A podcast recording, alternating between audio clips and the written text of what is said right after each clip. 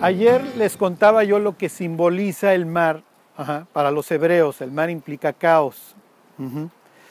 Y Daniel, sí que es un exiliado que vive en Babilonia, lejos de aquí, tiene una visión porque Daniel quiere saber cuál es el destino de su pueblo.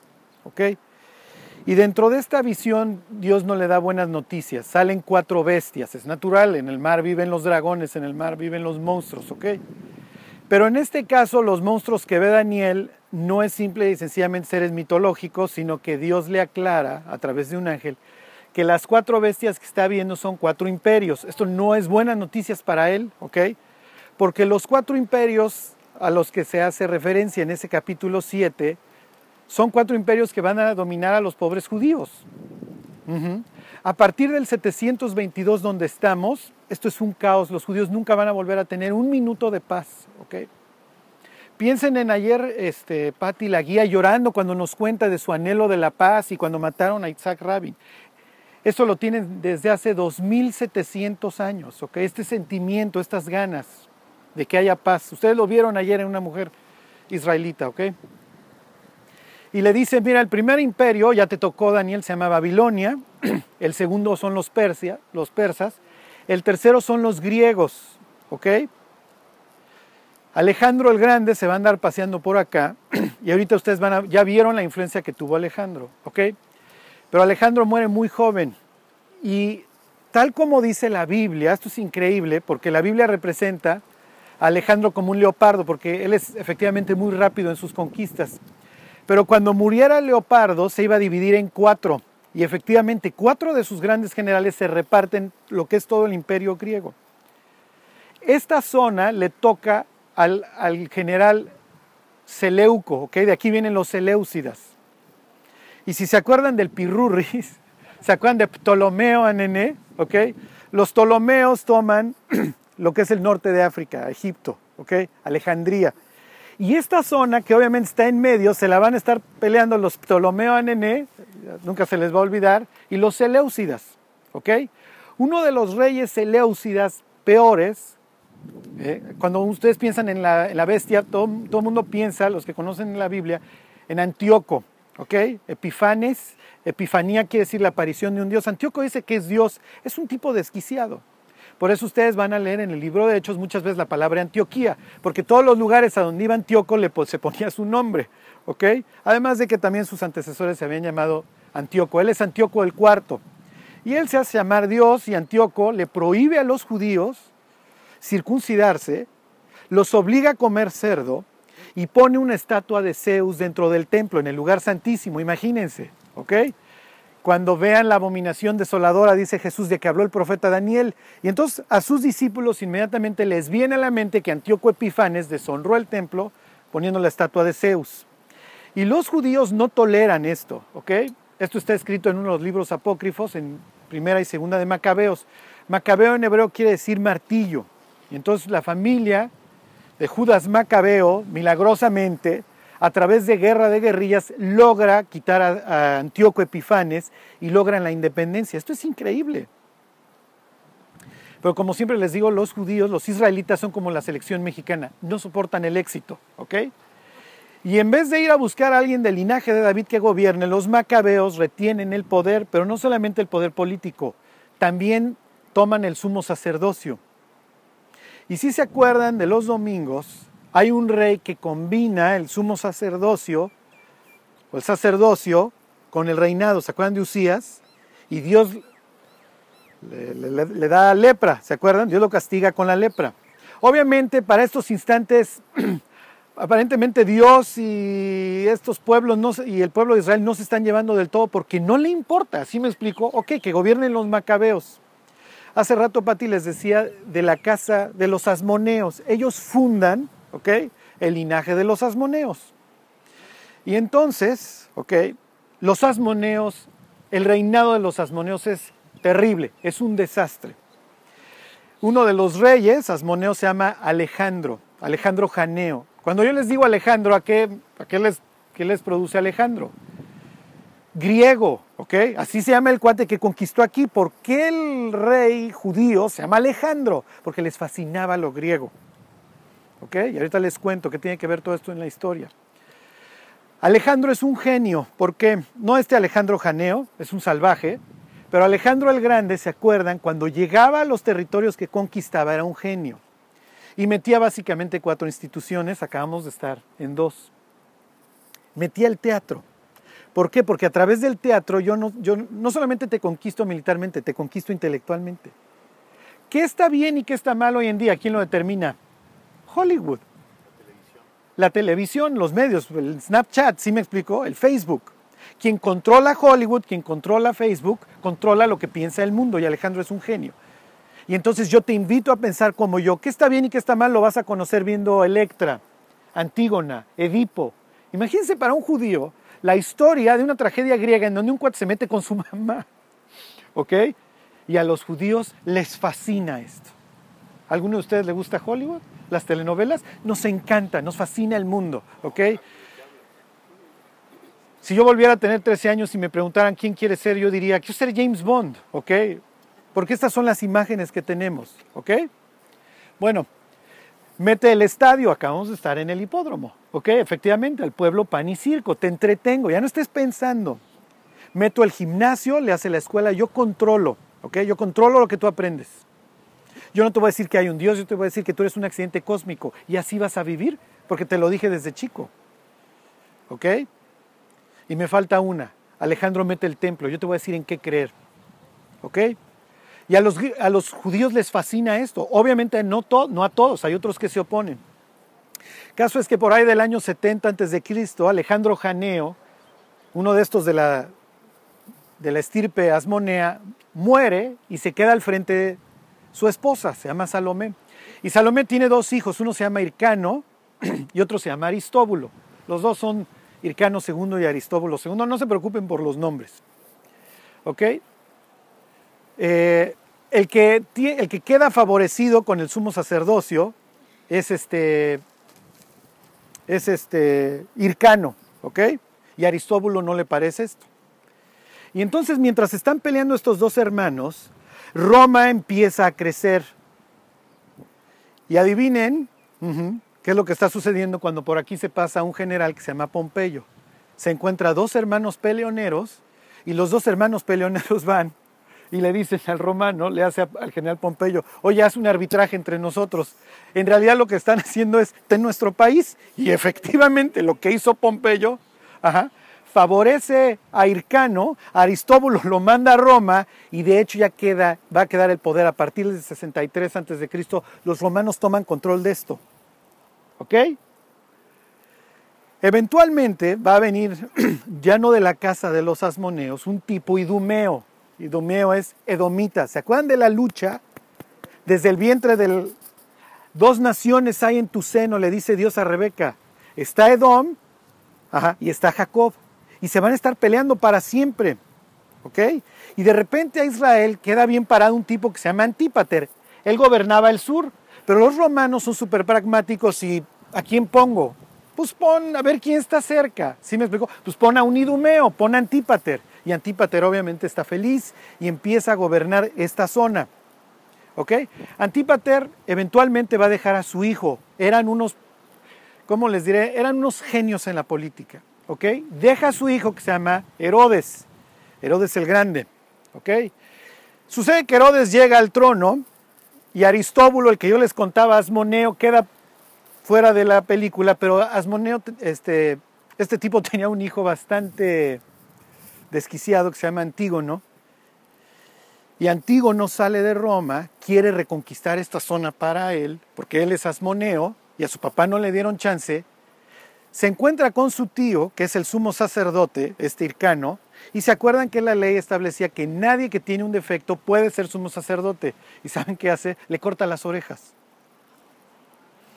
¿Qué hizo Pedro en el Getsemaní con Malco? ¿Para qué lo hizo? Ya lo entienden. Malco trabaja para el sumo sacerdote y si te corto las orejas ya no puedes entrar al templo. Y eventualmente si querías servir ya no puedes. Entonces le corta las orejas para que ustedes vean toda esta historia enferma. ¿Ok? Herodes el Grande, que de repente tiene al loco de Antígono aquí este, haciendo locura y media, va y le pide ayuda a Roma.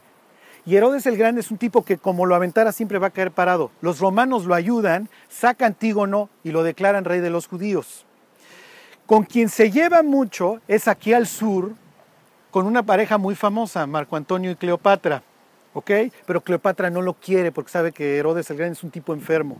Y él siempre anda desconfiando de Cleopatra y tiene miedo porque Marco Antonio está súper enamorado de Doña Cleo, que le hable mal de él. Entonces vive siempre paranoico.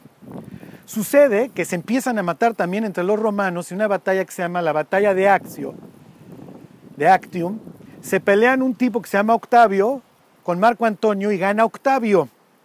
Este es básico que ustedes sepan. Ahorita les voy a leer un versículo de la Biblia que hace años no hubiera hecho nada de sentido. ¿Ok? Gana Octavio y Octavio se vuelve el superemperador. Se acaba la República Romana y empieza el imperio. Él tiene todo el poder. Y es tan poderoso que su nombre se le van a añadir dos. Soy Octavio, ese es mi nombre, y luego soy César, que es una divinidad, Augusto. Esto es como si tú dices, soy el Dios altísimo, tal cual. ¿eh? Ok, si tú eres Herodes el Grande, estás en severos problemas porque tu cuate es el que perdió. Ok, tú le metiste lana a un cierto candidato y resulta que pierde.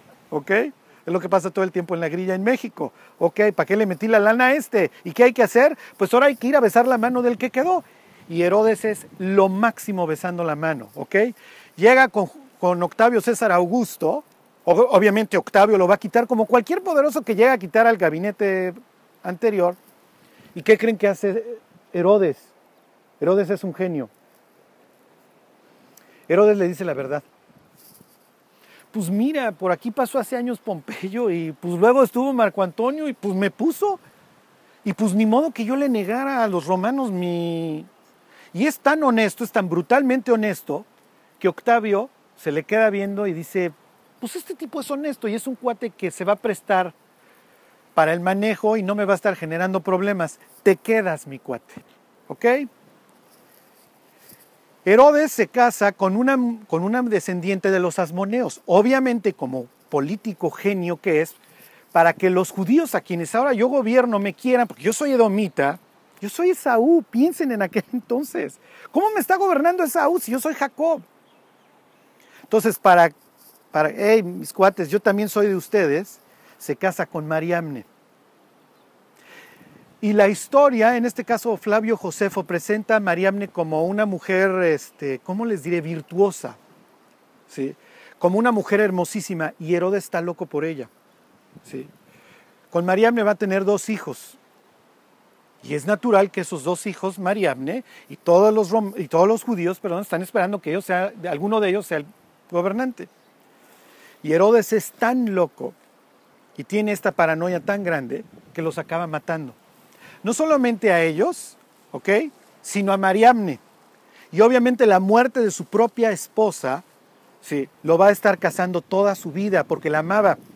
Pero en una especie de Otelo a estilo israelita y dumeo, alguien le habla mal de uno de sus brazos derechos y le dice, ese le está tirando la onda a Mariamne. Y ahorita que te fuiste a Roma a arreglar cosas con Octavio, esta chava anda con este cuate y los mata a los dos. Realmente sabiendo que Mariamne nunca le había sido infiel. ¿Ok? Aristóbulo, uno de los hijos de Mariamne y su hermano, viven entonces en Roma, se están criando ahí para ser eventuales gobernadores y se enteran de que su papá mató a su mamá. Y ellos obviamente lo odian, imagínense la casa de Herodes, ¿ok? Lo odian y están pensando cómo se van a vengar. Herodes se entera, les hace un juicio público y los mata. A uno de sus hijos lo ahoga en una de sus albercas, ¿ok? Pero por el otro lado tienes al genio que tiene la cuestión tranquila. Los que fueron a Belén vieron el Herodión, vieron el montículo que este tipo hace. Hay una inscripción a la salida lean de Flavio Josefo que dice que Herodes venció a la naturaleza misma construyendo, aunque ustedes no lo crean, el primer puerto artificial. Y Herodes se pone a la vanguardia porque dice, estoy, lo que antes yo sufría, si me apelaba o no Cleopatra, ya no lo sufro, ya me quiere Octavio y además empiezo a competir con el puerto de Alejandría. Y traigo dinero y me vuelvo millonario. Y entonces puedo hacer obras por todos lados. Y literalmente si quiero, agarro un monte y lo muevo y encima hago una fortaleza. Si ustedes tuvieran la fe como del tamaño de un grano de mostaza, le dirían a este monte, quítate de aquí y ponte allá. Y nosotros, no sé si lo han intentado, yo lo intenté una vez con el Iztaccíhuatl, no se movió un segundo. Y Dios diría, no seas bruto, no me estoy refiriendo a que muevas tu vida, si tú tienes así de fe en mí, va a ser más impactante, va a ser más grande que la de Herodes el Grande. ¿Ok? Piensen en un pueblo, y me regreso a la visión de Daniel, que lleva la bota en el norte a Siria, en el sur la bota babilonia, la bota persa, la bota romana. Y ya no soportas y ya no aguantas. Y lo único que tú estás esperando es la paz duradera. Yo ya quiero que me quiten la bota de encima. Cuando no puede ser peor porque tienes a un enfermo mental como Herodes encima, deciden hacer el Mesías. ¡Wow! ¡Qué buena hora! Cuando tú le cuentas a un judío acerca de Jesús, su primera pregunta es, si Jesús es el Mesías, ¿dónde está la paz? Fíjense, lo que les voy a leer lo, lo escribió un fariseo. Pero cuando vino el cumplimiento del tiempo, Dios envió a su Hijo. ¿Ok? Este es el momento correcto. ¿Se imaginan?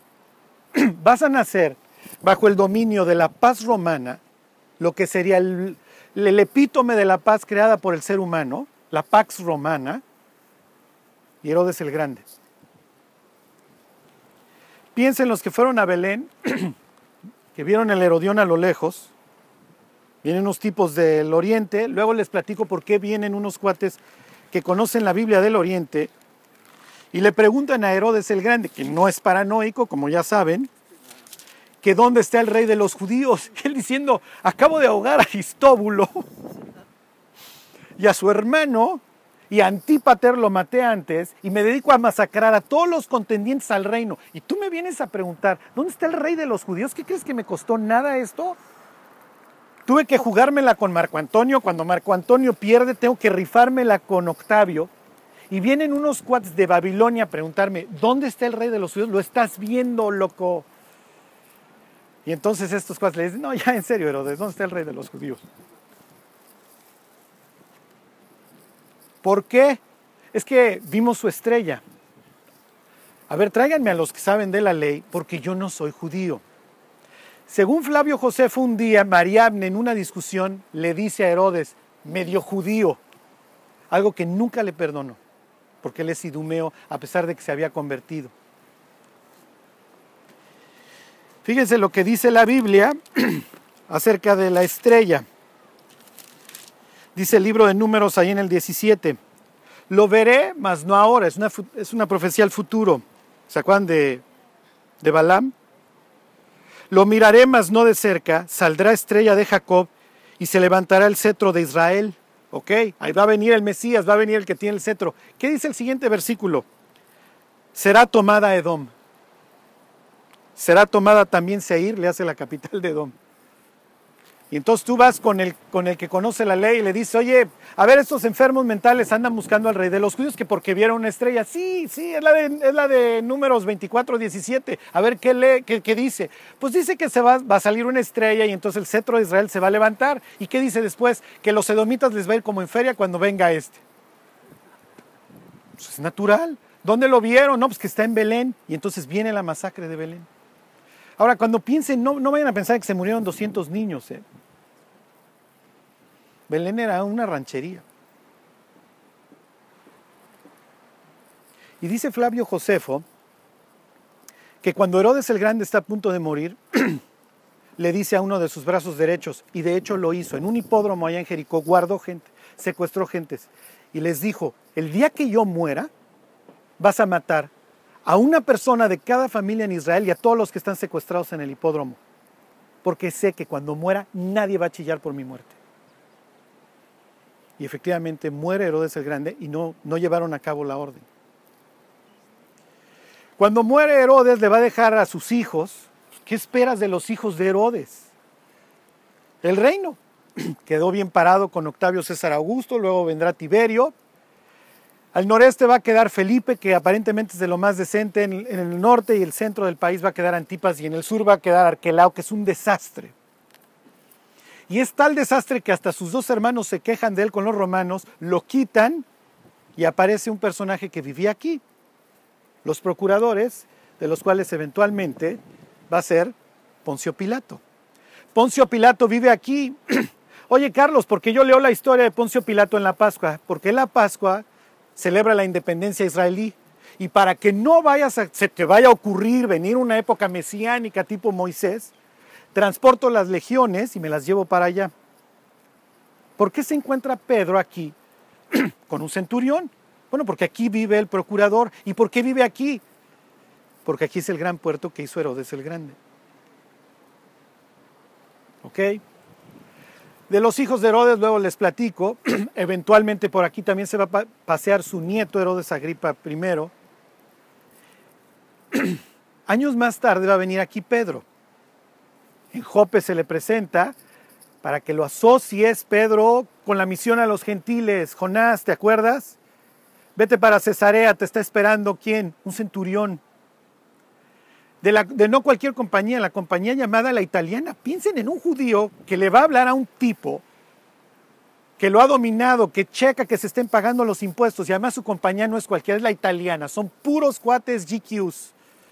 Todos se apellidan Cavani. ¿Ok? Esos son los que se va a encontrar. Y lo primero que dice Pedro cuando entra a casa de Cornelio es, ustedes saben cuán abominable es para un judío entrar a casa de un gentil. No entraban, no entraban.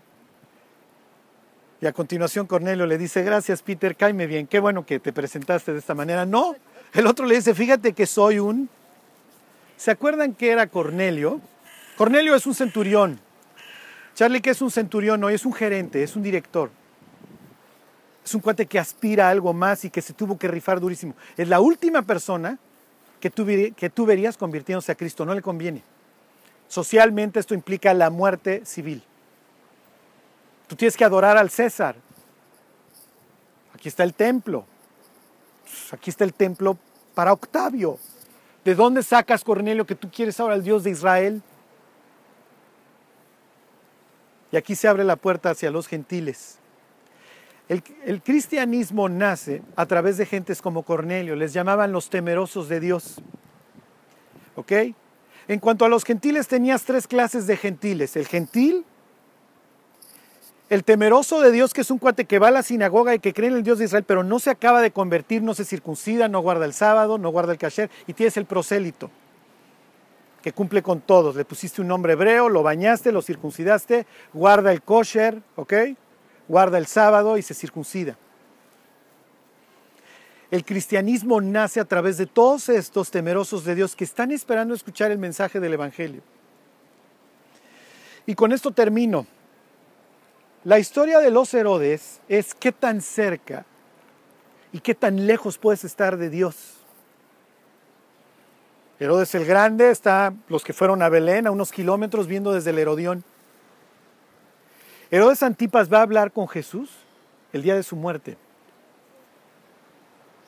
Herodes Agripa, el nieto, hijo de Aristóbulo, el que, nieto de Mariamne, a quien mató su abuelo, conoce a Santiago, ¿se acuerdan? Al hermano de Juan, a Jacobo, y lo mata. Qué tan cerca y qué tan lejos. Lo peor es que nos convertimos en lo que más odiamos. Yo sé que mi abuelo mató a mi papá y yo me convierto en un asesino. Y parece como si que Dios tuviera sentido del humor. Aquí va a estar preso Pablo. Pablo tiene un anhelo de ir a Roma y Dios le dice, sí vas a ir a Roma, pero vas a ir en galera preso. Sí, Pablo es el apóstol de los gentiles, ¿se acuerdan? Pablo es un fariseo, no sabe nada de los gentiles y Dios lo pone en un sitio incómodo en donde tiene que depender de él. Eventualmente, como aquí está el gobernador, aquí está el procurador, aquí está Félix y luego Porcio Festo, aquí va a estar. Y si se acuerdan, aquí Pablo tiene su encuentro con el bisnieto de Herodes, con Agripa II. Le cuenta su testimonio Y al final, cuando le cuenta toda esta historia, la visión en el camino, no voy a decir su conversión, porque para Pablo esto es una continuación del judaísmo, le dice, Agripa, yo sé que crees, porque esto no se ha hecho en ningún rincón, de casta le viene el perro desde tu bisabuelo, han estado así de Cristo, así de la salvación. Y le dice, ¿crees, oh rey Agripa? Yo sé que crees. Y como si estuviera representando a todos los Herodes, por poco me persuades a ser cristiano.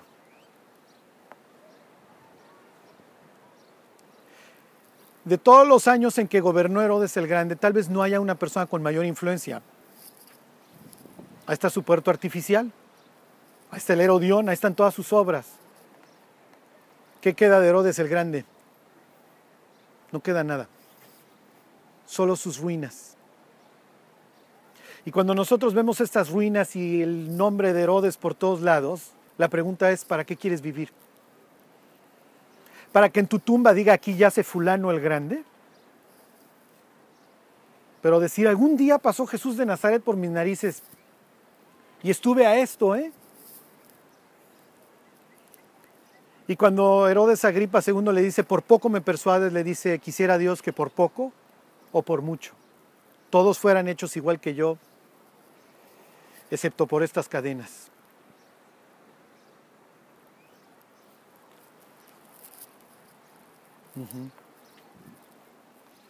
Y termino con esta pregunta, ¿dónde está ahora Herodes?